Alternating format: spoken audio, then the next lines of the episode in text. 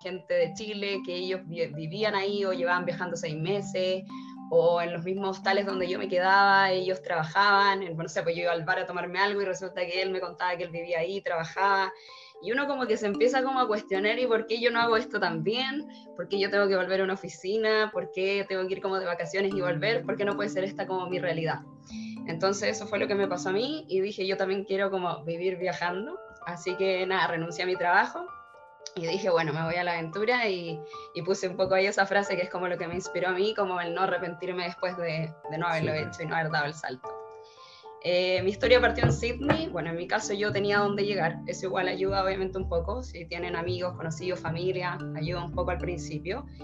Eh, la verdad a mí Sydney me encanta, es una ciudad creo que sí es cara, pero creo que hay harto trabajo, por lo menos a mí, en mi experiencia, no fue difícil encontrar trabajo. A la primera semana fui a mi, a mi primer trabajo que fue de garzona en un matrimonio libanés y la verdad es que después me di cuenta que me habían pagado una miseria por hora. De ahí obviamente entendí por qué eran tantos los colombianos, mexicanos que trabajaban ahí, porque resulta que cuando allá igual se aprovechan un poco de esto y te pagan en catch. Entonces cuando te pagan en catch, que digamos no es con impuestos, te pagan menos, te pagan menos por hora de lo que debería ser. Pero claro, el tema es que los estudiantes tienen restricción de horas, no como los work and holiday. Entonces ellos igual aceptan obviamente estos trabajos. Entonces por eso digo que encuentro que se aprovechan ahí un poco de repente de pagarte menos porque saben que hay gente dispuesta a hacerlo. Yo era mi primer trabajo, o sea, mi primera experiencia era por el currículum, por las ganas, igual era más que en Chile, así que fui nomás. Después con el tiempo uno se da cuenta como que tal vez no me habían pagado lo que merecía. Pero de todas maneras partí por ahí porque yo había trabajado de garzona en Chile, entonces dije ya voy a partir por algo, digamos, que yo sepa hacer. Eh, como les digo, Sydney, si bien es una ciudad cara, a mí me sirvió harto para ahorrar. Eh, fue el lugar donde más estuve como establecida. Yo mis primeros cinco meses estuve sola, después llegó mi pololo. Con él eh, después nos fuimos a viajar y vivir por otros lugares de Australia y los últimos nueve meses, ahora antes de venirnos, estuvimos viviendo en Sydney y él también encontró trabajo relativamente fácil. Él trabajó más en construcción, en warehouse, que son bodegas. Eso para los hombres de repente es más fácil encontrar trabajo y son súper bien pagados. Eh, si hacen horas extras, si trabajan los domingos, los festivos, eh, se paga súper bien. Y fue como la forma para nosotros de, quedarnos en un lugar en Australia y ahorrar, porque la idea era seguir viajando, porque antes igual nos movimos más, entonces igual te hace, obviamente te hace gastar. Em, bueno, en Sydney, las primeras, los primeros meses que estuve sola, eh, viví con cinco chicas, cinco chicas de distintos países que hasta el día de hoy son mis amigas esa fue también toda una experiencia para mí. Yo había vivido solamente en mi casa, en Santiago con mi mamá, así que el, hecho de compartir pieza, compartir baño también es una experiencia. Eh, y como les digo, es súper normal allá porque es caro. Arrendar allá es súper caro, entonces es muy normal que vayan y tengan que vivir con más gente. Nosotros igual tratábamos de ahorrar en algunas cosas. Yo trabajé, me iba caminando a mis trabajos o con las chicas íbamos y comprábamos entre todos, íbamos al barrio chino a comprar frutas, verduras o sea, yo creo que uno igual puede ahorrar en ciertas cosas, pero el transporte y el arriendo en Sydney es muy, muy caro. Así que ahí es difícil ahorrar, hay que tratar de hacerlo dentro de lo que se puede. Eh, bueno, eso, con respecto a Sydney, también decirles que hay mil playas, mil lugares por conocer, siempre hay carnavales, siempre hay eventos, de verdad, a mí me encanta, no se van a aburrir en esta ciudad. Eh, bueno, después me fui a Port Douglas, como les decía, mi pololo llegó a los cinco meses de que yo ya estaba en Australia. Así que nada, pues tomamos la decisión de irnos a Port Douglas, este como paraíso australiano que queda en el norte, en Queensland. Nosotros tomamos un avión a Cairns y de ahí de Cairns eh, tú te puedes tomar un bus hasta Port Douglas. Nosotros tomamos el del hostal porque las primeras semanas llegamos a un hostal. Eh, ¿Por qué hicimos esto? Porque la idea era que yo postulara al segundo año. Nos empezamos a encantar con todo esto de Australia, además que mi pueblo se fue para allá, entonces dijimos ya, voy a postular un segundo año y así podemos quedarnos más tiempo. Los que tenemos pasaporte chileno, para poder extender a un segundo año, podemos hacer farm, o sea, trabajo de granja, y también podemos hacer hospitality en el norte, que es como más turismo en el sentido de trabajar en café, en bar, en, resorts. Entonces yo optamos, digamos, por esta opción. Así que llegamos acá, eh, Port es precioso, es un pueblo chiquitito, eh, llegamos, me acuerdo, al hostal y en una tarde ya conoces todo lo que hay que conocer eh, arriendas una bicicleta, bueno, te compras una bicicleta porque allá no hay semáforo, así que para todos lados uno va en bicicleta. Y, y bueno, es súper lindo, es la entrada a la barrera de coral, al rainforest, hay mucho que hacer, eh, hay mucho argentino, mucho chileno. Nosotros, bueno, como les digo al principio, llegamos a este hostal, de ahí nos fuimos a vivir como a un resort, a un como estudio con mi pololo. Incluso es más barato que Sydney porque ahí yo pagaba menos que lo que pagaba cuando vivía con las chicas en Sydney y vivía solo con él. Eh, así que es mucho más barato, obviamente, que, que, Sydney. La verdad es que salir de Sydney, salir de Melbourne, se van a dar cuenta que igual los otros lugares son más baratos. Eh, lo que sí hay que tener cuidado aquí con los ciclones, con las lluvias. Yo por lo menos fui en una buena época entre junio y noviembre, porque después se pone, se pone complicado el clima y ahí obviamente la temporada no es muy buena. Hay que ir viendo las temporadas para ir a, a trabajar. Eh, como les decía, hay harto argentino, harto chileno, todos buscando la extensión y nada, en verdad es un pueblito chiquitito, una calle, se van, a topar, se van a topar siempre con la misma gente. Me pasó muchas veces que yo trabajaba en dos lugares, entonces atendía a una pareja en la mañana en el restaurante del resort, en la tarde los volví a atender en el restaurante, me miraban así como te conocemos, ya te hemos visto. Eh, me pasó también una vez que llegué a, trabajar a un restaurante y el garzón que me enseñó todo, después fui a una fiesta latina y resulta que él era el DJ, o sea, todos se conocen, hay como tres hostales, ahí están todos los backpackers y como todos tenemos como, teníamos como dos trabajos, o sea, ahí ya conoces al pueblo entero. Me acuerdo que habían unos franceses que terminaron y les juro que todo por Daila sabía que los franceses habían terminado, porque es tan chico el pueblo que todo se sabe. Eh, bueno, acá un poco de los trabajos. Em, como les contaba, trabajé principalmente en hospitality el primer año, o sea, en Sydney y en Port Douglas. O sea, fui garzona, digamos, bartender.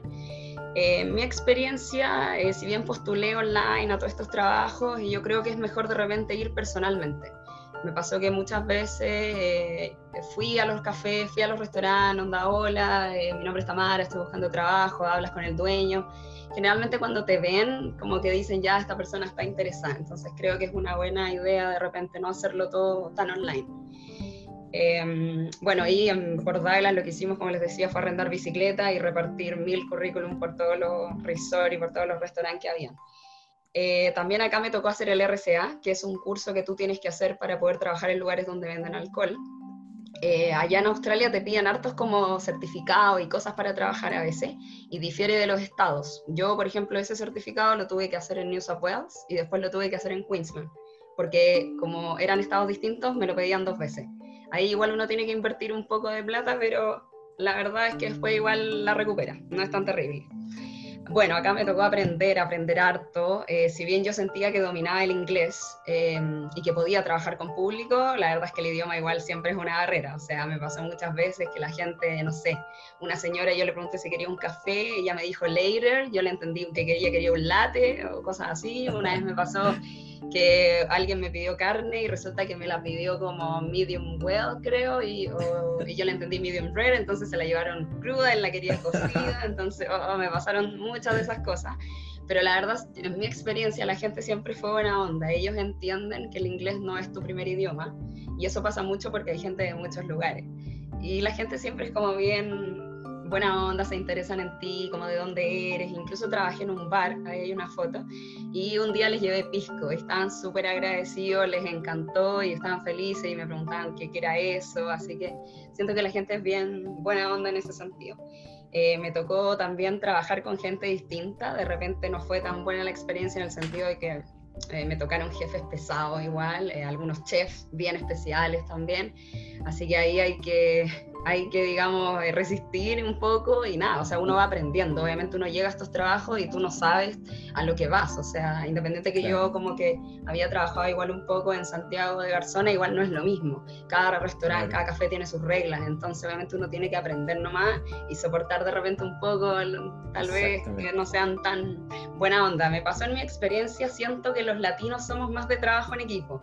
Me pasó que de repente con los europeos tenía un poquito más de problema porque sentía que ellos eran más individualistas. No digo todos, pero no quiero generalizar. Tengo muy buenos amigos italianos, franceses, pero de repente sentía que, que como que nosotros somos más de ayudarnos, ¿sí? Entonces, de repente, obviamente, lidiar con distintas culturas y distintas personas es parte de la experiencia también. Eh, así que no desanimarse con eso. Bueno, en mi experiencia, primero, como les conté, trabajé en este como matrimonio libanés, de ahí de a poquito me fueron llamando, trabajé en distintos eventos, matrimonios, digamos, con esta como empresa, pero esos eran puros trabajos más casuales. Después llegué a este bar, ahí estuve un tiempo ya, poco más estable, y finalmente mis últimos tres meses en Sydney. Eh, Estuve trabajando en el Fratelli Frecce, que es un restaurante italiano, y en el Café St. James, así que ahí fueron tres meses bien intensos. Trabajaba toda la mañana en el café y después toda la tarde-noche en el restaurante, y a veces me tocaba cerrar, así que fueron tres meses bien duros, pero de harto trabajo, y igual uno se cansa, los pies me hacían así en las noches, pero de verdad que después, cuando ya tienes la, la plata para poder seguir viajando, igual todo vale la pena, pero hay que ponerle ganas. También acá otros trabajos que hice, bueno, fui housekeeper, cleaner, ahí eso es en Port Nos tocó trabajar en un resort, digamos, teníamos que ir a limpiar eh, las cabañas, digamos. Así que ahí teníamos una jefa alemana, así que todo tenía que ser bien ordenadito también. Ahí como ven, la cama súper bien, las toallas bien puestas, todo bien. así que ahí también uno aprende cosas que uno jamás pensó en hacer. Y lo bueno de ahí es que nos podíamos, la, la jefa era simpática, igual nos dejaba llevarnos las cosas que la gente dejaba. La gente dejaba champú, dejaba comida, así que ahí nos íbamos bien abastecidos para la casa. El día que limpiaban el refrigerador probablemente, ¿no? Claro, no, o sea, todos los días había que limpiar toda la cabaña y mucha gente ah, dejaba cosas ahí. La gente dejaba cosas ahí. Era como un día por cabaña. Disculpa que te interrumpa. Eh, sí, dime. Port, Douglas es una zona turística. Sí, es una zona turística. Por Douglas es, como decía, la, entrada a la barrera de coral, al rainforest. Entonces van muchos australianos ahí de vacaciones. Entonces al final los que trabajamos ahí somos los backpackers y los que van de vacaciones son los australianos que van con sus familias a conocer y a pasarlo bien. Por eso hay mucho trabajo en, en hospitality. Exacto. Exacto, mucho trabajo en turismo y por eso mucho argentino, mucho chileno, porque es el lugar donde, como uno de los lugares en Australia donde tú puedes eh, hacer tus días para, para extender la visa un segundo año. Además. Sí. Así que mucho por eso, mucho chileno, mucho argentino. Eh, bueno, después de esta otra foto, eh, ahí trabajé, esa fue mi mejor trabajo en Australia, fueron mis últimos, mis últimos ahora nueve meses en Sydney. Trabajé como promotora y asistente fotográfica. Es un estudio de fotos para ah, niños, así como el baúl de la abuela, no sé si lo conocen, algo así, pero para niños y para bebés, como esa foto que se ve ahí del bebé en el fondo. Así que eso fue toda una experiencia, yo jamás había trabajado con niños en mi vida y la verdad es que fue súper interesante también. De repente me tocaba eh, ayudar a las fotógrafas en, las sesiones de foto. Una vez me vi con una guagua de una semana en mis brazos, realmente cosas que yo jamás pensé hacer. Así que toda una experiencia. Ahí lo bonito fue que me tocó también, nosotros nos movíamos harto, íbamos a hartos em, eh, shoppings, entonces nos movimos mucho por Sydney. Eh, me tocó ir a los suburbios mucho, entonces compartí mucho con gente de la India, de Pakistán, bueno, de Asia, obviamente latinos también hay. Lo que pasa es que si tú sales de Sydney, del centro, te vas a dar cuenta que hay un mundo muy grande ahí también en los suburbios. Así que eso fue bien interesante. Y me tocó también... Sí, hartas colonias, entonces dependía mucho como del, del, shopping donde nos tocaba la semana, era el público en el que teníamos. Exactamente. entonces de repente una de mis compañeras que ella era china, monte tú, ella iba obviamente al suburbio que es más asiático, entonces era más fácil. Claro. Eh, recordemos que, disculpa, recordemos que eh, para los que no han ido o no han averiguado mucho, Australia es un país que se formó con inmigrantes de distintos lados del mundo. Es una cuestión que viene, viene 200 años o más quizás. Exacto. Y bueno, la última foto es un voluntariado, ahí ya se da mucho el tema de los voluntariados, de hecho cuando llegué a Port Douglas, por ejemplo, en el hostal o bueno, en Sydney, en todos lados, mucha gente trabaja a cambio de acomodación, por ejemplo, y este voluntariado específico que hicimos nosotros eh, también fue muy bueno, es en Port Douglas también, eh, es, tú puedes ir a la gran barrera de coral, eh, te llevan, digamos, en el barco a cambio de que tú trabajes. Entonces nosotros, por ejemplo, limpiábamos el barco, eh, le servíamos la comida a la gente del tour, entonces ellos a cambio te dan los equipos y tú puedes hacer snorkel y buceo. Entonces, en verdad, súper bien porque te ahorras, esos tours son carísimos, entonces al final tú ofreces tu trabajo y ellos te dan los equipos. Igual es rudo cuando la marea está así y uno tiene que estar ahí limpiando platos sucios. No, no fue tan bonito esa parte, pero, pero el buceo y la barrera de coral sí que sí. Vale la pena. Totalmente. Eh, la farm, uff, difícil. Bueno, como les contaba con mi pololo, él llegó, nos fuimos a Port Douglas. Después con eso yo podía extender a mi segundo año. Después volvimos a Sydney, eh, estuvimos acá en Chile también y volvimos a Australia. Cuando volvimos dijimos, ¿por qué no hacemos la farm y así tú también postulas al segundo año? Mi pololo tiene pasaporte italiano, por lo tanto él necesitaba hacer farm. Él no tiene la opción de hacer hospitality como yo que tengo el pasaporte chileno. Así que nos fuimos a esta aventura. Esto sí que jamás pensé hacerlo en mi vida. Yo cuando me fui a Australia dije, me voy a ir un año y chao, ni siquiera pensaba en un segundo año. Así que bueno, llegamos a la farm. Eh, acá tú, eh, hay páginas donde tú puedes buscar y te vas con el trabajo como listo. Así que bueno, la primera que llegamos fue la de zucchini. Zucchini son los zapallos italianos.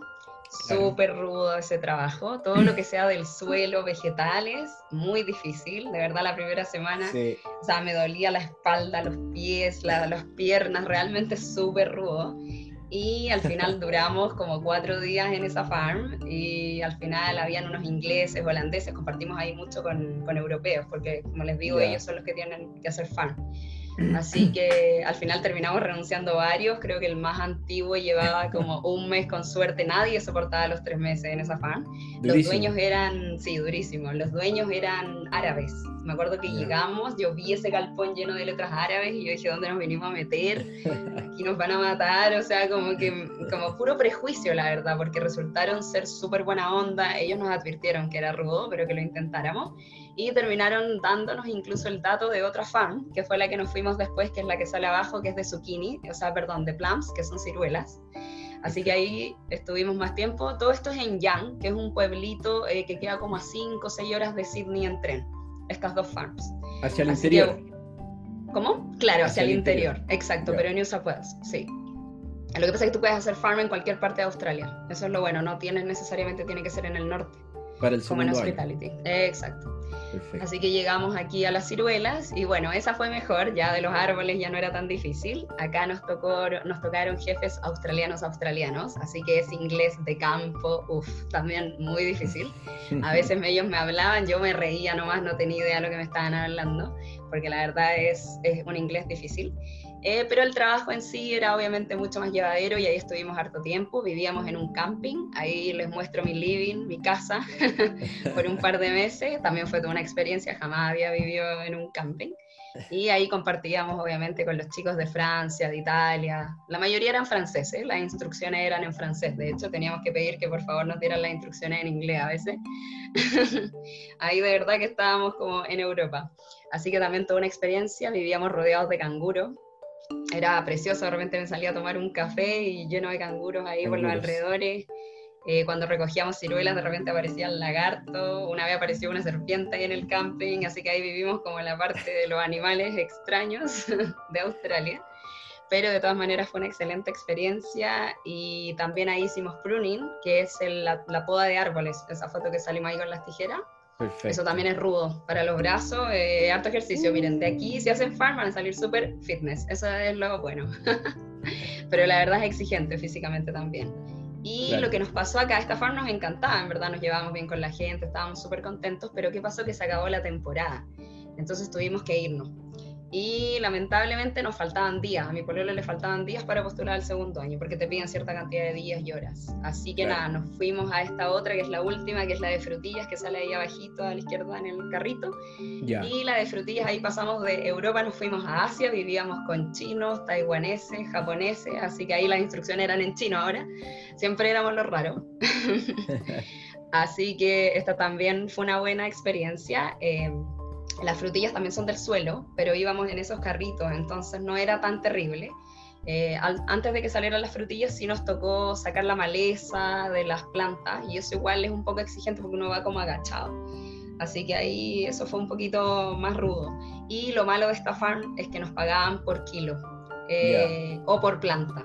En cambio, en la otra nos pagaban por hora. Eso es lo malo de las farm. Aquí yo siento que los australianos se aprovechan igual de los backpackers porque saben que hay mucha gente que, que, está dispuesta a hacerlo para quedarse más tiempo. Y la verdad es que te pagan una miseria. O sea, nosotros en las frutillas, de verdad, así de ahorrar o algo, no. En, en, en la otra un poco porque igual vivíamos en el camping. Pero en la de las frutillas teníamos que arrendar una casa donde vivíamos con más gente eh, que ahí eran de Taiwán, Japón, de Canadá, Polonia, pero principalmente más asiáticos, como les decía. Entonces, la verdad es que no ahorras mucho y claro, se aprovechan porque aunque te paguen poco, tú igual estás dispuesto a hacerlo porque te quieres quedar más tiempo en Australia.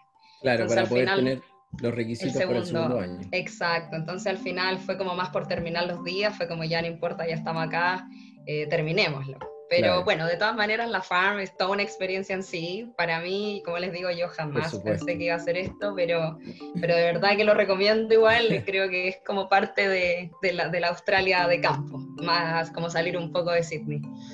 Eh, bueno, acá puse un par de fotos como de, de una parte como súper linda de esta experiencia eh, para mí, bueno, para todos, que es que tú conoces gente de miles de lugares del mundo, o sea, eh, como les contaba ahí, por ejemplo, con los asiáticos, eh, ellos de repente preparaban sus comidas, nos daban de comer, eh, nosotros hicimos sopa, les hicimos sopaipillas, no sé, cazuela, y compartir con ellos, o sea, otras costumbres, acostumbrarse a, distintos olores, a, a, su forma de hablar, ellos son distintos a nosotros, entonces... El humor también es diferente, ¿no? Sí, el humor es muy diferente, en cosas que nosotros de verdad no, no entendíamos, y más ahí que éramos como los raros, porque estábamos con el chico de Canadá, de Polonia, y el resto eran todos asiáticos, entonces éramos ahí los distintos.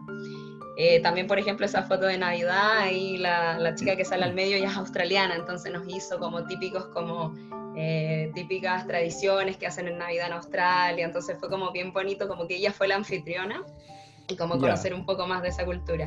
Y bueno, esta experiencia sacó algo de mí que yo tenía oculto, yo jamás cociné en mi vida. Y bueno, ahí pueden ver un charquicán que creo que me quedó bastante bueno. Eh, porque la, receta quién te la mandó alguien? sí, tuve que pedir ayuda, la verdad que tuve que pedir ayuda. Pero quedó bastante bueno, ahí estaba con unas chicas de Australia, Nueva Zelanda y de Inglaterra, eran uno de estos travel studios, como les conté en esa en ese que trabajé de fotografía, nos tocaba de repente viajar fuera de Sydney también, a, distintos, a distintos shopping, por ejemplo en Newcastle u otros lugares en Australia, entonces era entretenido porque nos íbamos un par de semanas y ahí convivía con ellas. Eh, así que ahí, nada, pues, les gustó harto el charquicán, quedaron contentas. Era bonito porque hacíamos cada noche como cada una cocinaba algo de su país. Así que eso, por eso les digo, sacó como esa parte de mi oculta porque es como súper lindo poder compartir algo, algo tuyo, algo, algo como de tu país a personas tan distintas. Eh, la barrera del idioma igual, también fue un problema a veces, con, en especial con las asiáticas, las chicas no, no, algunas no hablaban inglés, así que igual eso también tema, casi que con señas, con traductor Google, pero de todas maneras igual eso creo que tampoco interfiere tanto en la relación, o sea, igual había uno que era el que hablaba más inglés y obviamente con él nos entendíamos, pero de todas maneras igual fue entretenida la experiencia de vivir, de vivir con ellos bueno, acá puse un par más de fotos. Ahí, por ejemplo, las chicas, eh, las que salimos en pijama, son las chicas con las que viví en Sydney al principio.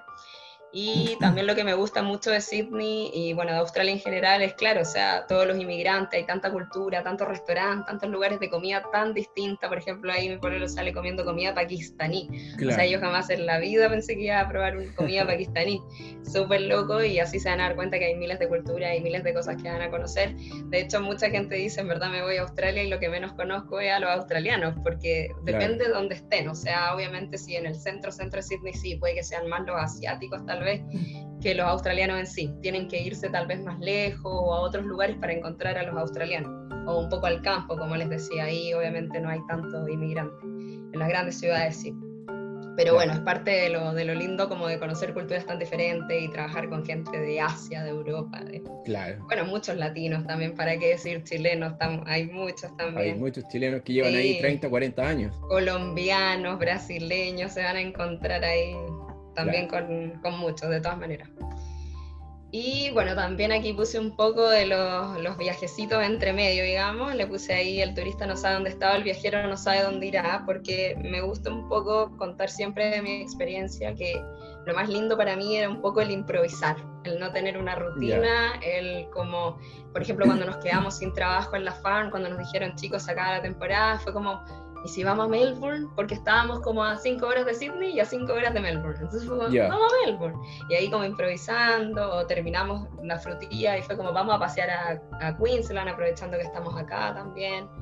Como un poco el, el, el, tener esa libertad, el empezar de cero en otra ciudad, el buscar trabajo en otro lado. Un poco porque los trabajos son así también, los trabajos son casuales, o sea, eh, tú puedes llegar y decir, sabes que la otra semana me voy, o bueno, ellos también te pueden decir, sabes que ya no te necesitamos, es un poco el, como lo bueno y lo malo, pero, pero es parte de, de esta vida como, como sin rutina, como de sin, sin un lunes a viernes, sin las vacaciones, porque estás en un constante, no es constante vacaciones. Porque al final estás descubriendo cosas nuevas siempre y haciendo cosas y aprendiendo y la verdad es que ahí también me di cuenta que un año era nada, o sea, el año se te hace nada. Vuela. Estás haciendo vuela, porque estás haciendo demasiadas cosas. Y uno cuando, cuando está acá en Chile y dice me voy a ir un año a escaleta, la verdad es que no, no es tanto, pero estando allá porque uno hace muchas cosas. Acá puse un par más de fotos también. Bueno, también fui a Nueva Zelanda, no lo puse, pero fui a Nueva Zelanda entre medio también. Aproveché de ir a ver una amiga que estaba en, en Oakland, así que ahí aproveché también de, de, conocer otros lugares. Pero es un poco eso, es como lo que me gusta decir de esta experiencia de, por ejemplo, mis lunes a viernes, mis sábados y domingos no existían, de repente en la farm trabajábamos 11 días seguidos, o de repente en Sydney mis semanas eran todas distintas, a veces tenía libre los miércoles, a veces los domingos, entonces uno pierde un poco, yo perdía un poco la noción del tiempo, era como que en Chile era como, ay sí, pues hoy día es viernes, ah sí, verdad. Claro. O como que pierdes un poco esa noción y, sientes que la vida de la gente acá sigue igual. O sea, tú tienes tantas cosas que contar, tantas cosas que decir, tantas cosas que te han pasado, y ustedes como están allá, eh, bien, pues, ¿y qué cuentan? Nada, lo mismo de siempre. Eso me pasó mucho. Y yo sentía que como que tenía así como tantas ganas de contar todo lo que me había pasado. Claro. Bueno, y ahora llegamos al momento triste de esta historia. Eh, Bueno, como les decía, estuvimos en Sydney los últimos meses eh, porque nuestra idea fue ya, quedémonos en un lugar, porque igual antes al movernos uno gasta, obviamente. Nos quedamos en Sydney y dijimos, ahorremos, ahorremos estos últimos meses para irnos a Asia. Asia es como el gran objetivo de la Work and Holiday Australia, yo siento, y la de Nueva Zelanda, como que uno es el sueño, como me voy a Australia para ir a Asia. Disculpa, Tamara, aquí, aquí ya estás en, en, el segundo año, ¿cierto? Sí, sí, totalmente. O sea, ¿En qué, porción del segundo año? ¿Ya en la última parte del segundo sí, año? Sí, ya en la última parte. O sea, mi primer año fue principalmente eh, Sydney por Douglas, después fue el segundo año fue más lo que fue la farm, estos viajes, digamos, entre medio, y de ahí ya establecernos en Sydney. Ese fue como el, el, orden. Sí, esto ya es al final, o sea, eh, mi visa se acababa en abril, el 18 de abril, y esto empezó a pasar en enero, febrero, cuando se empezó, empezó a quedar las cosas ahí en China, en, en Asia, y empezamos a ver que tal vez no íbamos a poder ir, y al final fue todo mucha incertidumbre. Em, bueno, se me adelantó obviamente el coronavirus, él también quería viajar por el mundo, parece, así que nos quedamos obviamente con los hostales, con los pasajes, porque como les contaba íbamos a ir a Asia, ese era nuestro plan.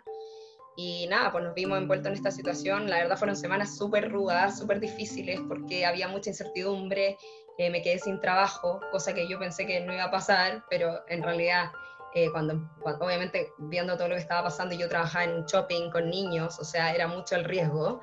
Em, nos quedamos sin trabajo, mis compañeras, las fotógrafas eh, con las que yo trabajaba se empezaron a devolver a sus países, muchos de mis amigos se quedaron sin trabajo, empezaron también a volver, entonces la situación en verdad se puso muy complicada en Australia. Eh, yo creo que más que el coronavirus en sí, más que los casos, eh, yo creo que fue el hecho de que los inmigrantes empezaron a quedar sin trabajo porque no había turismo, y ese fue el gran problema. Cayó la demanda Claro, y el ministro fue súper, eh, como, no fue como buena onda con nosotros y fue como, o sea, es tiempo que se vayan a sus casas.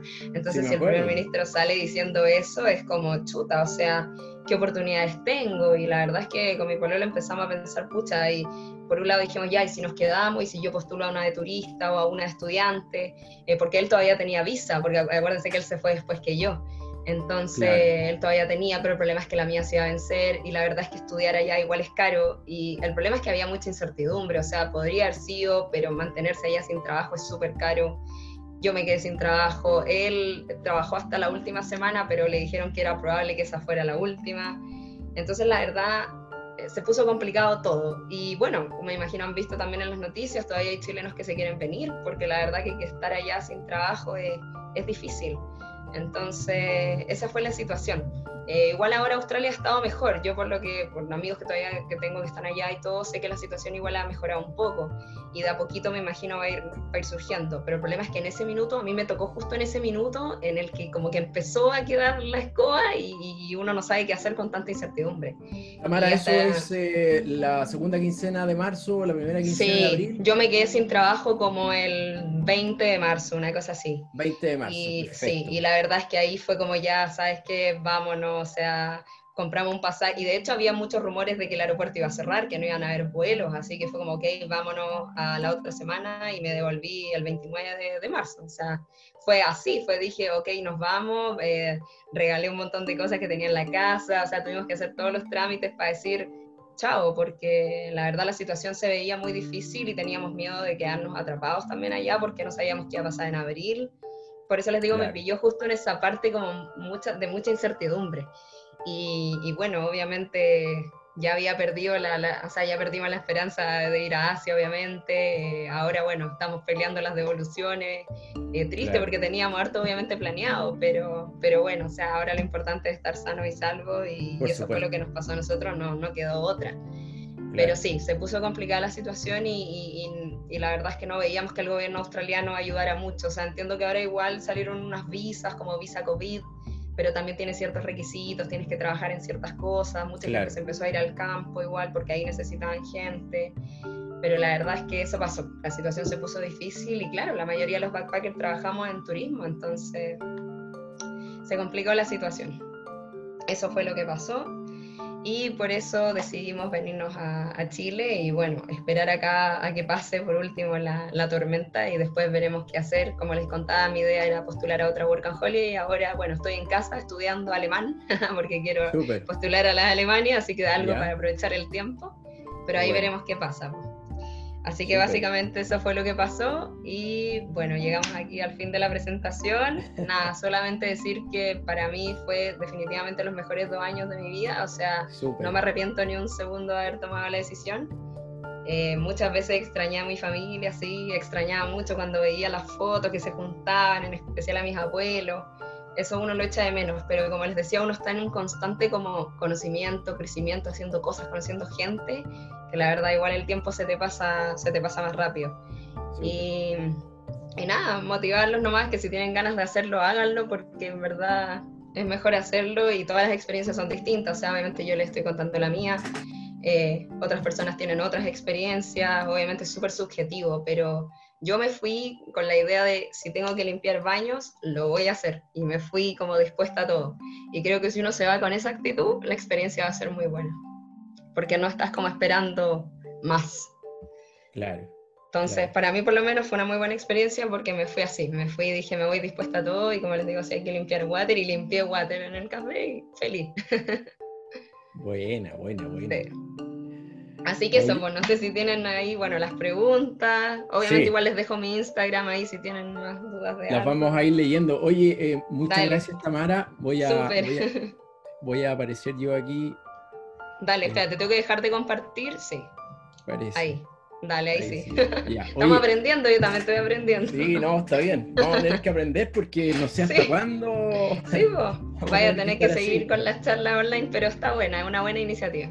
Súper. Oye, muchas gracias, Tamara, y, agradecer tu testimonio. Estaba bien entretenido y, muchas de las cosas que, que, tú contaste, yo, yo en el fondo me había reflejado. Yo hice un año en Nueva Zelanda y más o menos me pasó lo mismo, trabajé en el campo, trabajé en distintas cosas, tuve la suerte de tener buenas pegas donde pude hablar harto inglés y mejorar eso, ¿ya? Pero básicamente tu relato me, me hizo recordar muchas situaciones. Qué los bueno. Chascarros, los chascarros. Sí, al final un poco contar más la experiencia de uno, sí. Claro, las cosas como, los chascarros, claro. Cuando te equivocabas, eh, claro, uno se siente súper mal, pero después... Uno se siente pésimo. se siente realmente torpe, pero después tú miras para atrás y dices, oye, mira, la verdad que después de eso ya no me pasó tanto y ya... Claro, uno aprende, lo que pasa es que el idioma igual es un tema, o sea, tú puedes dominarlo, pero nunca va a ser igual, siempre va a haber algo que tú no sepas y, obviamente hay muchos acentos, gente de tantos lugares, entonces... Además, además, además, oye, muy entretenida, te mandamos un aplauso virtual. Eh, y bueno, vamos a ir leyendo las preguntas. Dale, las preguntas. Eh, yo quiero eh, hacerte unas preguntas primero. Eh, cosas que se me iban ocurriendo. ¿ah? Dale. vi que tuviste muchas, muchos trabajos. ¿Siempre tuviste trabajo? ¿No tuviste periodos en que dijeras, o sea, la plata, no tengo La verdad es que no. Esos periodos que no trabajé fueron los periodos en los que aproveché de viajar. La verdad, yo creo que igual fue, tuvimos igual suerte, yo creo, porque igual, eh, por ejemplo, llegamos a Portaila, eh, al día siguiente agarramos una bicicleta, repartimos currículum y al otro día me llamaron. Ya mi pololo igual, eh, llegamos a Sydney también a la semana, me encontré este trabajo de fotografía, fui como al trial, que es la prueba, y me dijeron, ya, empieza el tiro, o sea, yo creo que como que sí, tuvimos igual la suerte que se nos dio rápido, la verdad, todo. Siempre tuvieron ingreso. Sí, sí, o sea, excepto en esos momentos que te digo que como por voluntad de nosotros fue como vamos a pasear a Melbourne, vamos a pasear a otro lado, o fuimos a Nueva Zelanda a ver a nuestra amiga, pero claro, o sea, la verdad sí, tuvimos como la suerte de que siempre tuvimos... Que es importante también dejarse eh, eh, un espacio para pasarlo bien, o sea... Sí, o sea... Creo yo es ir y trabajar todos los días. Yo creo que depende de lo que uno quiera, o sea, si tú vas porque quieres juntar plata o qué, podrías hacerlo, o sea, podrías, no sé, extender y después trabajar, trabajar, trabajar, trabajar, pero yo creo que al final lo lindo de la experiencia es también convivir, conocer otros lugares, relacionarte con otras personas, entonces eso también es importante, sí, pues es parte de la experiencia. Para mí eso, eso también era lindo, o sea, como el trabajar así tres meses, ah, me mato trabajando y después los otros tres meses chao, me voy a, a otro lugar, a pasear, a tener, tener sentido de logro, que es importante, claro, saber que aprovechaste el tiempo y lo lograste y ahora te puedes dar una semana o dos semanas. De hecho, por eso el coronavirus no, nos mató esta ilusión de todo lo que trabajamos por ir a Asia, porque era realmente nuestro objetivo después de tantos meses en Sydney trabajando, trabajando, trabajando. Claro, claro, que, debe ser, me imagino, debe ser como probablemente unas personas que nos están escuchando, viendo ahora, que a lo mejor quieren ir a Australia y estaban por ir y no se pudo, o sea, de repente... Exacto, es lo mismo. No se puede nomás. Exacto, y esto, bueno, se nos escapó de, se escapó de las manos de todo el mundo, o sea, no, no, dependía de nosotros, pero claro, es triste porque tú al final eh, te preparas para, como decías tú, los chicos que se prepararon hace un año para irse a Australia, entonces igual... Claro. Claro. En cada situación. Voy, a ir, voy a ir resumiendo algunas preguntas más menos que son parecidas. Eh, mira, en relación al inglés, eh, tú cuando llegaste allá, eh, ¿tenías un, dominio del idioma? ¿Estudiaste allá? estudiado en Chile? estudié en Chile, bueno, obviamente en el colegio, em, pero la verdad, o sea, igual siempre ocupé igual harto el inglés, como les decía, igual me gusta viajar, he viajado harto. por ejemplo, me fui a Europa un mes antes de ir a Australia, entonces igual ahí necesitaba el inglés, como que igual lo estaba practicando. Tengo familia igual en otros países, entonces igual eso me ha ayudado, pero principalmente fue como lo del colegio. Bueno, hice el TOEFL para poder, como para la Work and Holiday. Pero sí, la verdad es que como que sentía que tenía igual un nivel, pero de todas maneras en Australia el, australiano es difícil, o sea, el inglés de allá es, difícil. Y como les decía, en el campo principalmente me pasó que me costó Sí, pues más, más, más, complicado. Voy a contestar una pregunta, está más abajo, Que, preguntan por el, que si el inglés es excluyente para postular a, Australia. Eh, como tú bien decías, Australia es uno de los eh, es el único convenio Working Holiday que tiene un idioma. Y esa, hay varias maneras de probarlo, pero el 80-90% de los chilenos tiene que dar un examen, como el caso tuyo que viste el TOEFL, ¿cierto? Sí. El TOEFL. Sí, te lo piden. Dar el TOEIC, hay como cuatro exámenes que... Te piden un nivel básico, pero sí, pero sí, te lo piden. mucho, pero lo importante es prepararse, ¿ya? Eh, a ver, ¿qué más? Eh, ¿Aprendiste a hacer café allá o no? En tu, no, la verdad es que no, no me dediqué a los cafés. Eh, siempre fui garzona, o sea, trabajaba obviamente ahí con las baristas. Una, una, trabajé harto con una chica de Colombia y una de Francia, que eran mis baristas como mis más amigas ellas eran las que se dedicaban a eso. La verdad no, nunca, o sea, en un momento lo pensé igual, pero la verdad es que se me fue dando esto del, del garzoneo, del bartender y al final nunca me, dediqué a los cafés. sí, es la cultura de allá. El café, bueno, allá es una cultura, pero el café tiene su ciencia, no es tan fácil como decir, no es tan fácil. un curso y, listo, no. Y además te piden experiencia, en muchos lugares te piden Eso es lo más importante, ¿cierto? Hacer un buen Yo no me dediqué a eso, pero tengo muchos amigos que obviamente sí. claro. A ver, ¿qué más? Em, ¿Qué más preguntan? ¿Tu, grupo, ¿Tu grupo de pares que eran extranjeros principalmente o también latinos? Mezcla, mezcla, o sea, conocí chilenos allá también, hartos colombianos, también tenía muchas amigas colombianas eh, y también mezcla de Australia, China, Canadá, Inglaterra, o sea, era como mezcla, de repente teníamos nuestras salidas latinas, yo creo que eran necesarias, pero de repente también un mix. Claro, por el humor. Yo me acuerdo que, que en el fondo reírse con los alemanes no resulta tanto. Yo extrañaba a mis amigas chilenas, porque aunque me reía con mis amigas de Colombia, no era lo mismo que reírme con mis amigas de, Chile. Eso no, yo lo se da cuenta hasta que está solo ahí entre puros puros japoneses, por ejemplo. No, sí, es difícil. Oye, no, sí, eso fue difícil. Perfecto. Tú algo hablaste de las maneras de conseguir trabajo. Tú creo que principalmente buscaste tú activamente, fuiste a tocar puertas. Sí, yo creo que eso es súper importante. O sea, no, no, creo que haya que llegar allá y esperar a que te lleven los trabajos, porque yo creo que uno tiene que ponerse de patita en la calle, dejar currículum, mandar a todas partes, meterse a las páginas que hay y mandar, mandar, mandar, mandar hasta que algo salga. Y sobre todo, como tú dijiste, mostrar actitud. Cuando tú vas a buscar un trabajo, mostrar actitud. Perfecto. Súper bien. Por eso creo que era mejor ir presencial, especialmente en hospitality. Y sobre todo que te escuchen hablar, porque si te escuchan hablar un inglés, tú tranquilo, fluido, ya estás casi listo. Porque si mandáis un currículum y no te escuchan hablar, o sea, lo, principal yo creo hoy día, o sea, siempre, para los trabajos que los working holidays pueden hacer, en su mayoría es tener un mejor inglés. En la medida que tienen mejor inglés, mejor trabajo, ¿cierto? Por eso, mira, quiero conectar esa pregunta con algo que es súper eh, típico en las charlas, eh, que me preguntan por las profesiones, ¿ya? Eh, y te quiero preguntar a ti, y también yendo al tema de la actitud y disposición, ¿cuál fue tu disposición al trabajo considerando tu, tu, formación profesional? ¿Cierto? Tú dijiste que eres ingeniero, pero tuviste un montón de trabajos que, que, que no tienen relación con eso. ¿ya? No. conozco la respuesta, pero, pero en el fondo me gustaría que tú contaras un poco para aquellos que preguntan si es que teniendo un título en Chile, allá lo pueden ejercer. Mira, lo que pasa es que creo que, o sea, hay casos, pero creo que no es tan fácil. O sea, creo que no es llegar y, ah, yo soy ingeniero, así que voy a ser ingeniero allá en Chile, o sea, en Australia. Porque la verdad es que, por lo menos mi título allá no vale nada. Entonces, eh, tendría que como que empezar de cero, o sea, no, no es tan fácil. Yo creo que es más fácil si uno se va por este lado de esos trabajos más informales, es más fácil encontrar ese trabajo.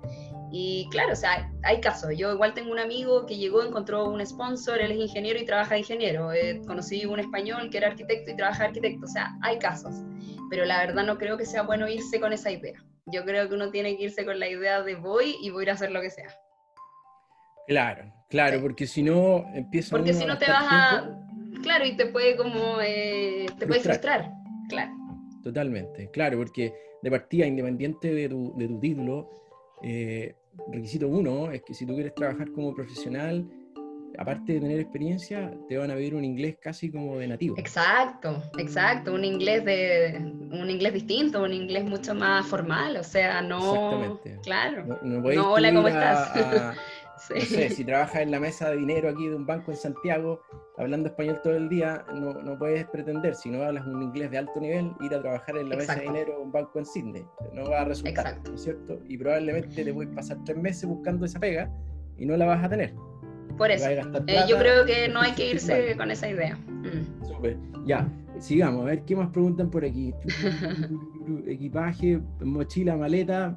Sí, yo la verdad, con menos posible. Si se puede la pura mochilera, mejor. La verdad es que en Australia hay varias tiendas que se pueden comprar cosas baratas, así que no se vayan tan cargados. Después, sí, después no tienen dónde dejar las cosas, así que no se vayan con tantas cosas. Aparte que la ropa se echa a perder. No, sí, además que te ponéis lo mismo todos los días. Yo me iba al garzonero y me ponía todos los mismos días, o sea, porque tenía tanta ropa. Claro. Eh, bueno, aquí preguntan si hay una visa similar a Working Holiday para mayores de 30 años. Bueno, hay tres países, Nueva Zelanda, mm. Canadá eh, eh, y Hungría, que tienen aceptan postulantes hasta 35 años, ¿ya?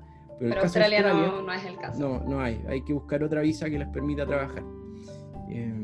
¿Cuál es la temporada de las ciruelas? las ciruelas, la temporada es entre como enero y abril, por ahí. Esa es la temporada de las ciruelas, como el verano, el verano, sí.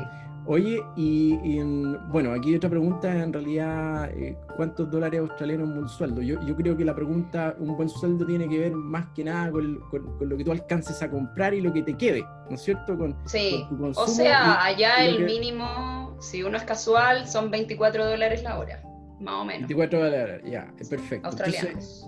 ahora, el, el gasto de una persona tiene que ver mucho con cómo te guste vivir. Exacto. Si te gusta vivir como rey, tienes que tener plata para pagar eso. Si te gusta vivir todos los días comer en un restaurante, también se puede, ¿no es cierto? Pero, sí, pero claro, es que el tema es que Australia igual obviamente es caro, pero yo creo, o sea, en Sydney por lo menos eh, el, transporte y el arriendo son muy caros. El resto tú lo puedes hacer si eres medido. O sea, como les decía, yo con las chicas poníamos un poco de plata cada una, íbamos al barrio chino, comprábamos las frutas, las verduras, listo. Claro, cocinando es la mejor Caminar, caminar, yo caminaba, eran 50 minutos a mi trabajo, yo me los camino, no pago la micro porque es muy cara. Ir al supermercado caminando como 15 cuadras. ¿ah? Por eso, depende de ti, pero yo creo que por lo menos en Sydney el arriendo y el transporte es lo más caro. Yo en transporte me gastaba por lo menos uno, en plata chilena como 20 mil pesos a la semana. Ya, Perfecto. porque yo trabajaba lejos, cuando les conté en el trabajo de la fotografía me tocaba en los distintos suburbios, era como a una hora del centro. Entonces me gastaba harta plata. Lo bueno es que tiene un tope esa tarjeta, entonces tú si te pasas te empieza a cobrar cero, así que no puedes gastar más de 40 dólares, que son como 20 mil pesos. claro, y lo, importante eh, es, independiente de que te paguen la hora más o menos, es tener hartas horas para trabajar. Claro. ¿Cierto? Sí. Perfecto. Eh, porque la mayoría de los working holiday trabajan por hora, trabajan por turno. Claro, claro, por hora. Sí, no, es, no, es, como que no, pues no es como acá que te paguen a fin de mes, de hecho ya te pagan por semana y según las horas que tú trabajaste. Claro, Entonces, claro, mientras más horas, mejor. Exactamente, puede ser que si trabajas en un restaurante llamen tres horas en el día. Y no Por eso muchos cuando en hospitality se da mucho esto de tener dos trabajos. Claro, perfecto. Ya, a ver qué más. Eh, me preguntan si te compraste un auto. No, no me compré un auto, la verdad es que podríamos haberlo hecho, pero mm, no sé, como que no, la verdad creo que hubiese sido útil igual, por lo menos en la, en la, en la granja, tal vez, en la que las van, los franceses tenían estas van, tenían todo equipado, nosotros no teníamos ni refri al principio. Así que podría sido útil, pero la verdad no, no, no, no lo hice. La verdad me moví a puro bus. Una vez en bus viajé como 38 horas por ahorrarme, por ahorrarme plata pero bueno, había tiempo, si el tiempo era oro, así que en ese sentido, a puro bus, tren y avión de repente. Oye, aquí me preguntan, la primera semana que llegaste a Australia, ¿dónde te quedaste? Ah, lo que pasa es que yo tengo familia allá, entonces igual ahí fue un poco más fácil. Pero de todas maneras tengo igual muchos amigos que llegaron a hostales primero o al tiro a un departamento con gente, en ese sentido no se preocupen que no van a estar solos, o sea, hay mucha gente en la misma que ustedes. Yo creo que cuando uno llega tiene que tratar de tener un, un, lugar donde dormir el primer día, porque sí. hecho pedazo, ¿cierto? Hacer los trámites, obviamente, la primera semana y de ahí ya... Claro, y a lo mejor estar una o dos semanas ahí, porque también tiene que ver, el lugar donde tú quieras vivir tiene que ver mucho donde vas a encontrar trabajo, las distancias Claro, o sea, hay que ir viendo eso. En mi caso yo siempre me, me, me, enfoqué más en el centro, en Sydney, entonces viví al lado de la estación central y, y de ahí era perfecto porque caminaba para todos lados. Claro. Mira, preguntan acá por los requisitos. Yo creo que eso yo daría, para no, entrar en, detalle en eso, pueden ir a, la página del blog workingholiday.cl, busquen Australia, ahí están todos los requisitos eh, para postular. ¿ya? Obviamente hay limitaciones en el rango de edad para eso. Eh, y no es una beca, esto, las visas Working Holiday son visas que te permiten una estadía de un tiempo dado, un año generalmente, y hay que tener, cumplir ciertos requisitos para postular. ¿ya? No son becas, son solamente visas. Eh, cuenta bancaria. ¿Cómo se abre la cuenta bancaria en Australia? Ah, es, eh, bueno, la mayoría usamos el Commonwealth, que es como, no sé, el Santander de acá, por decirlo así. Y en realidad es súper simple, incluso lo puedes hacer acá en Chile. Eh, te inscribes ahí, te piden tu documento, tu pasaporte, tu visa y puedes abrir la cuenta y después llegas allá y depositas. La verdad, todo lo que sea trámites, allá es mucho más fácil que acá. Así que no se preocupen porque la verdad que acá todo es más engorroso, todo es pura burocracia. La verdad que en Australia yo sentí que todo eso era muy fácil, los trámites, todo eso, eso me encantaba. ¿Cómo encontraste el trabajo en la fotografía? Ah, eso fue porque era una página... Eh, creo que era Backpackers Job, que es una de las páginas donde uno busca trabajo, y la verdad es que decía así como eh, que era como para promotor y qué sé yo, y era un estudio de foto, y yo dije, ya, postulé, me llaman y me dicen, eh, Tamara, ¿quieres venir al trial? Y no sé qué, y yo, ya, bueno, ¿has trabajado con niños? Y yo, eh, no, pero lo puedo intentar. y ahí fui, o sea, fue en una de las páginas, me llamaron, fui al trial y ahí me quedé, me, me gustó el trabajo. ¿Cuánto tiempo hiciste ese trabajo? Harto, estuve todos los meses que estuve en Sydney, fueron como nueve meses, los últimos meses que estuve en Sydney. Era un trabajo donde podías hablar harto inglés. Sí, porque me relacionaba mucho con la gente, porque nosotras éramos como dos tipos de personas en ese trabajo, los promotores y los fotógrafos. Entonces los promotores éramos los que teníamos que como que atraer al público para que llegaran con sus hijos y les quisieran sacar fotos a los niños, y bueno, también me tocó asistir a los fotógrafos como ayudante, también hacerlos reír. ¿Tú, sientes que, eso te ayudó me ayudó harto. Sí, mucho, imagínate, me tocó hablar con, y más, porque me tocó mucha gente distinta, de Pakistán, de la India, eh, mucho asiático, entonces yo creo que se sirvió harto porque era estar en, contacto, en constante contacto con las personas. Tener que hablarles, decirles, hola, vengan, tenemos esto, una promoción, qué sé yo. Obviamente, la Tamara del día uno era distinta de la Tamara del día final ahí, ¿no? Claro, sí, obvio que sí. Al principio uno como con más miedo, después ya te das confianza y le hablas a la gente y la gente de repente obviamente no te pescan, pero uno se acostumbra. Claro, claro. Eh, mira, aquí requisitos de idioma para trabajar. Yo creo que eso es, hablar bien inglés. Sí, o sea, mira, la verdad yo igual, por ejemplo, viví con una chica de Colombia que ella con suerte habla inglés y igual consiguió un trabajo como limpiando habitaciones de un hotel porque resultó que un colombiano amigo le consiguió el trabajo, entonces de repente igual algo pueden hacer, algo que no tengan contacto con tantas personas si el inglés no es muy fuerte al principio. Pero claro, o sea, como dijiste tú antes, mientras mejor sea el inglés, obviamente va a ser mejor el trabajo. Claro, vas a, te puedes relacionar más con la gente. Exactamente, pero eso, eso eh, porque muchas veces también lo preguntan, me dicen, oye, yo tengo una super nota en IELTS y, lo quiero presentar para los trabajos. Yo creo que eso no sirve mucho, sirve más que No, yo creo que es más, sí. Yo siempre pensé, de hecho, cuando di el TOEFL, para mí el TOEFL es la PSU. O sea, no porque como, o sea, la PSU lenguaje, o sea, no porque yo hable español en la PSU lenguaje me va a sacar un 850. En, la cancha, en la cancha. lo mismo. Por eso, para mí es lo mismo. El TOEFL es exactamente lo mismo que una PSU lenguaje. O sea, esos textos de la Mesopotamia ni en español los entiendo. O sea. Claro.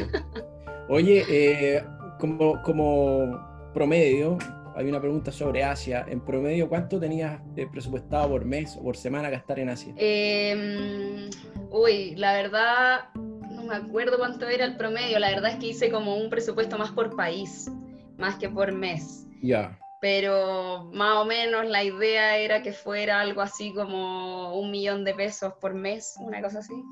En, este, los países baratos, porque obviamente Japón, China, ahí se te dispara, porque yo quería ir a Japón y a China, ahí se me dispara el presupuesto.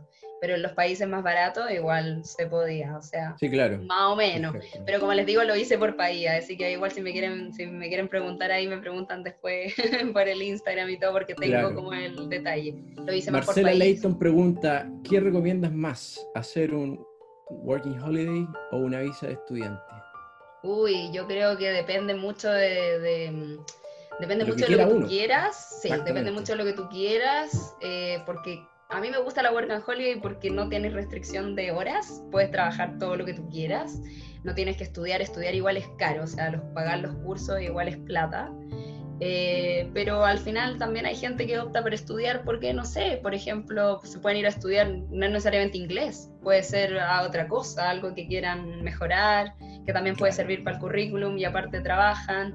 Pero claro, el estudiante tiene esas restricciones de horas, eh, tiene que pagar estudios, no sé, creo que depende de lo que uno quiera. Si es más por, por ahorrar y trabajar, obviamente la work and holiday. Pero hay mucha gente que hace las dos también, que primero parten con una work and holiday y después se quedan estudiando o al revés. También es una. esta pregunta es buena. Javiera Saavedra pregunta: ¿Qué currículum entregabas allá? ¿Entregabas tu currículum chileno traducido? Sí, básicamente me fui con mi currículum, o sea, pesqué el currículum de Chile y lo, lo traduje, así que ese fue el que mandaba. Igual, obviamente, eh, como les decía, yo igual había trabajado de garzón acá, así que igual le di un poco de énfasis a esa parte más que al ingeniero, porque el que sea ingeniera no les iba a importar. Eh, así que hay que darle como un poco más a esas como habilidades más blandas, más que a las duras de Chile, porque esas no van a servir. Pero sí, yo, lo traduje y di un poco de énfasis en cosas que había hecho acá más. Claro. la mayoría después coincide en que hay un currículum para cada trabajo. O sea, el mismo currículum no te sirve para, para dos trabajos distintos. Sí, puede ser también, porque depende. Por eso les digo, yo en mi caso partí como por hospitality, porque yo había garzoneado aquí en matrimonios en Chile. Entonces dije, eso es lo que yo sé hacer, o sea, claro, sé llevar tres platos con las manos, cosa que igual te eso es lo que buscamos, o sea, si tú buscas ese trabajo, no es relevante decir, oye, trabajé, no sé, administrando proyectos en la minería. Exacto, exacto. Entonces, es verdad, de repente hay que adecuarlo un poco a, a lo que tú estás buscando. Por ejemplo, mi pololo que trabajó en construcción y más en bodega, también como que lo adecuamos más para eso, obviamente no tanto para, para hospitality, o sea, depende mucho, sí, de dónde vayas a, trabajar también. Claro. Eh, ¿Qué más dice acá? Bueno, hablamos ya un poquito del rango de, de, lo que se pagaba en hospitality, tú dijiste 24 dólares. Sí, ese es como el, el, mínimo, 24 la hora. Eh, obviamente ahí depende del tipo de contrato, si eres casual, si te contratan part-time, si te contratan full-time, porque a veces te dan vacaciones, ahí depende de eso también. Bueno, tú algo mencionaste que, que, de pronto alguien pregunta qué cosas extrañabas de Chile. Ya dijiste Pero... Yo, habla, o sea, el reírme en chileno, el reírte en chileno, o sea, esa cuestión yo la echaba mucho de menos, porque de verdad que eh, tenía igual algunos amigos chilenos, obviamente con mi pueblo también hablábamos en español, pero pero me, me, pasó que tuve muchos amigos que hablaban español, pero no eran chilenos, o sea, eran españoles, colombianos, me relacioné mucho con gente de, de habla hispana, pero no chileno. Y de repente te juro que no me entendía, ¿no? O sea, como, ¿qué, ¿qué es eso? ¿Y qué es cachai? Extrañaba mucho el reír, sí, el reírte con, tus palabras. Muy, muy, especial, cada país tiene su humor. Eh, trámite, eh, ¿Cuáles son los trámites esenciales cuando llegas a Australia? Pregunta. El banco, el celular y el TFN. El TFN es como un número que tú sacas para poder trabajar, para los impuestos. Eso yo creo que son los tres, los tres pasos más importantes cuando llegas. Claro. Eh, ¿con cuánto dinero es recomendable comenzar en Australia? bueno, te piden creo que como 3 millones de pesos más o menos, no sé si ha cambiado eso. Eso es lo mínimo, pero, pero, probablemente eso, a ver, eso está básicamente para amortiguar los primeros meses donde probablemente no vas a tener trabajo, porque tú no vas, tú vas a llegar el lunes, el martes muy poco probable que tengas trabajo. Claro. Eh, yo creo que igual, es que todo depende igual, porque como, como obviamente Sydney es más caro, tal vez mejor irse con más por si acaso. Eh, depende, depende de todo, o sea, depende si se quedan en Sydney, si se van a otro lado también, eh, si encuentran algún trabajo por acomodación también, o sea, creo que depende mucho de... Claro. Lo que hay que tener por lo menos es lo que pide la Pero por lo menos eso, sí, porque la verdad es que Australia sí es caro y tenerlo, porque aquí también hay otra pregunta, ¿quién, acredita la plata? O sea, uno acredita el dinero cuando postula, ¿no es cierto? O sea, obviamente a ti te pueden prestar esa plata, tú mandas un pantallazo y resulta que no es tuya, pero la verdad obviamente lo mejor es que la tengas. Por supuesto, claro, porque no, no va a haber un tiempo en que no tienes trabajo, o sea, más aún si no hablas inglés, más te vas a demorar en obtener un trabajo. Sí, es verdad, depende ahí de la situación, pero yo creo que igual es importante, mientras con más con un colchón mejor te vayas, va a ser mejor igual. Claro, exactamente. Oye, em, bueno, ¿hay alguna fecha ideal para, para... A ver, ¿cuál ah. es una buena fecha para postular? Yo creo que habiendo visas disponibles, uno puede O sea, entiendo que esta es desde julio, ¿no? O sea, no, bueno, ahora este año No, creo, pero, pero en teoría era en julio que se abría el proceso. Yo me acuerdo que postulé como como en marzo o algo así, y, pero obviamente no la, ahora no sé cómo funciona, pero obviamente en ese momento como que las tenían ahí en stand-by y después me la aprobaron en julio. No, creo que ahora tienes que postular en julio. ¿no? Sí, 2017. Creo que ahora es distinto. Creo que tienen que postular en julio, no aceptan antes. No, no sí, mira, ahora si, si hay, o sea, ahora aumentaron los cupos a 3.400 mm, cupos al año. Eh, modificaron, hicieron un poco más expedito el proceso de postulación y hasta antes de coronavirus o sea, hasta antes de marzo eh, quedaban visas, no sé cuántas, pero la embajada nunca dice mm. cuántas van quedando, pero, pero como que la demanda por, por visas se aplanó, ¿ah? haciendo una mm. analogía con, con, la curva del coronavirus. La demanda por visas se aplanó, entonces no sé si este año se iban a acabar las visas, pero cuando postular, yo creo que cualquier momento, cuando tú hayas tomado la decisión, postula toda vez que hayan visas disponibles y después recordar que cuando te dan la visa, tienes un año. Un año más para poder viajar. sí sí, de hecho a mí me la aprobaron, claro, me la aprobaron en el 2017 y yo me fui casi como 10 meses después de eso, porque dije voy a aprovechar de juntar plata, aproveché de viajar a otros lugares también y de ahí me fui. Así que claro, tienes un año desde que te la dan. Claro. ¿Cuánto, cuánto en promedio gastabas eh, mensualmente para, para vivir? en Sydney por lo menos, em, a ver. Depende de dónde estés, eso está claro. Sí, pero si nos vamos a Sydney, que es donde más, digamos, gasté o donde más estuve, eh, en los gastos y todo lo básico, gastaba más o menos como unos 350 dólares a la semana, más o menos. ¿Con eso comías, pagabas el alojamiento? Con eso comía, pagábamos el alojamiento, movilización, sí. Obviamente ahí no estoy considerando obviamente si, ah, vamos a ir a comer algo, vamos a salir y ahí ya se empieza a encarecer, pero digamos, cuando uno está como en la austera y va como a lo preciso o aprovecha, no sé, en Sydney los domingos el transporte es más barato, puede ir más lejos, aprovecha esas cosas. ahí yo gastaba como algo así, como unos 300, 350 dólares la semana, que igual es harto, pero claro, los sueldos son, son buenos.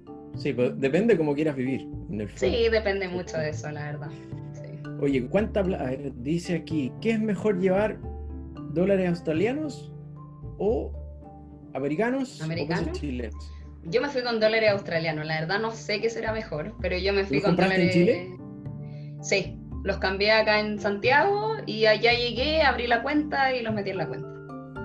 Yo creo que el peor tipo de cambio es llevar pesos chilenos. Seguro, porque no creo que allá sea, sí, yo creo que, no sé cómo será el americano, pero yo me fui con Australia. Tienes que siempre pensar que, que, va a ser más demandado en Australia. claro, en realidad los pesos chilenos... nadie anda buscando muchos pesos chilenos allá. Dólares australianos. claro. Eh, ¿Se puede acreditar el dinero con la tarjeta de crédito? Sí, sí se puede. Eso no lo sé. Tú sabes ¿Cuál es una buena fecha para llegar a Australia? Uy, yo creo que eso es súper relativo porque depende también de, todo lo que, lo que, o sea, obviamente, a ver, claro, por ejemplo, en las temporadas en la farm o las temporadas en Port Douglas o en distintos eh, sectores de Australia, obviamente hay temporadas, pero yo creo que en cualquier momento uno puede llegar a Sydney y algo a ver, o sea... Claro. Obviamente hay temporadas que, claro, hay más gente, tal vez en el verano, más turismo, no sé, pero pero igual pasa mucho, por lo menos me pasó en Sydney, enero fue súper muerto, como que los australianos así se dan esas vacaciones de Navidad y Año Nuevo y están, ah, pero... Sí, sí como tres, cuatro semanas súper lentas, no había casi que ni trabajo, así que yo creo que enero no. sí, Porque yo, la verdad, sí, se las, se las toman. Una semana antes de la Navidad y hasta como el primer lunes del año siguiente Sí, se iban y cerraban hasta los restaurantes. Sí, cierra todo. Así que esa época entre Navidad y Año Nuevo y un poquito más de enero no lo recomiendo porque ahí es súper lento, la verdad.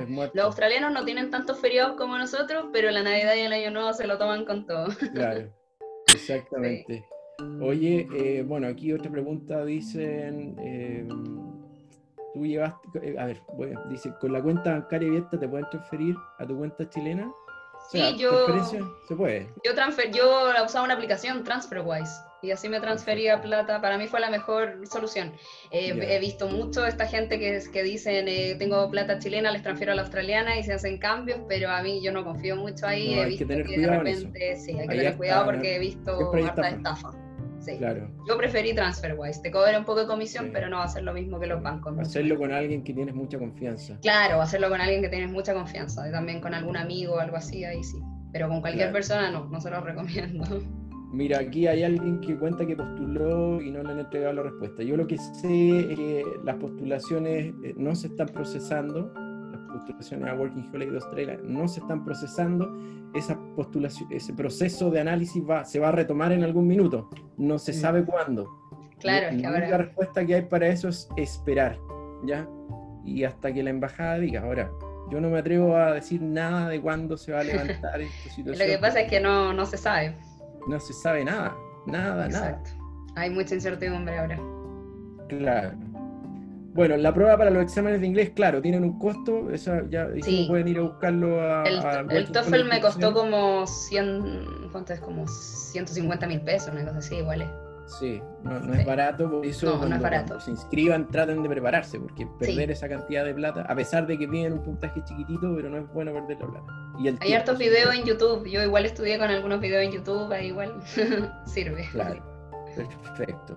Bueno, para postular no es necesario tener los pasajes, si no tienes los pasajes con fecha, puedes eh, demostrar que tienes el dinero equivalente, 1.800 dólares americanos. Ya, ¿cuál es la mejor manera de llevar dinero? ¿Efectivo, tarjeta de crédito? Yo digo que, efectivo. Yo digo que el efectivo y meterlo en la cuenta australiana y allá manejarte con la cuenta australiana. Exactamente, perfecto. Bueno, pregunta si eh, Sydney es frío en invierno. Eh, Sí, pero no como, o sea, no sé de dónde será esa persona, pero yo que soy de Santiago jamás va a ser el frío que hace en Santiago. O sea, ya, no sé, la mínima serán 10 grados. Yo, claro, mis amigas de Colombia andaban con gorro, bufanda, y yo decía, oye, pero si no hace frío, pues, pero es que ellas son de Colombia. Claro. Depende mucho de eso. ¿Cómo era? ¿Cómo era así? Calor, calor, mucho calor, húmedo. No, no hace tanto frío. Melbourne, Melbourne es más helado, más helado claro, está mucho más al sur. Pero Sydney no, la verdad es que no, no hace tanto frío. Yo encontré que era incluso, o sea, igual de repente, igual llueve y todo, pero no va a ser el frío que hace acá en Santiago. O sea, los 0 grados no van a llegar. Pero para los australianos 10 grados ya es frío. Claro, claro. Oye, bueno, creo que hemos dado respuesta a parte de las preguntas. Eh, vamos, si puedes tú poner en el chat tu, yo lo voy a escribir aquí, tu, tu correo, o sea, tu Instagram es Tami Viajes. Tami Viajes, sí, sí, ahí subo de distintos viajes, bueno, de Australia, si tienen cualquier duda, cualquier cosa, obviamente escríbanme dispuesta siempre. Tú tienes hace poco Instagram, ¿no? Ayudar. Lo hice ahora en la cuarentena, el aburrimiento.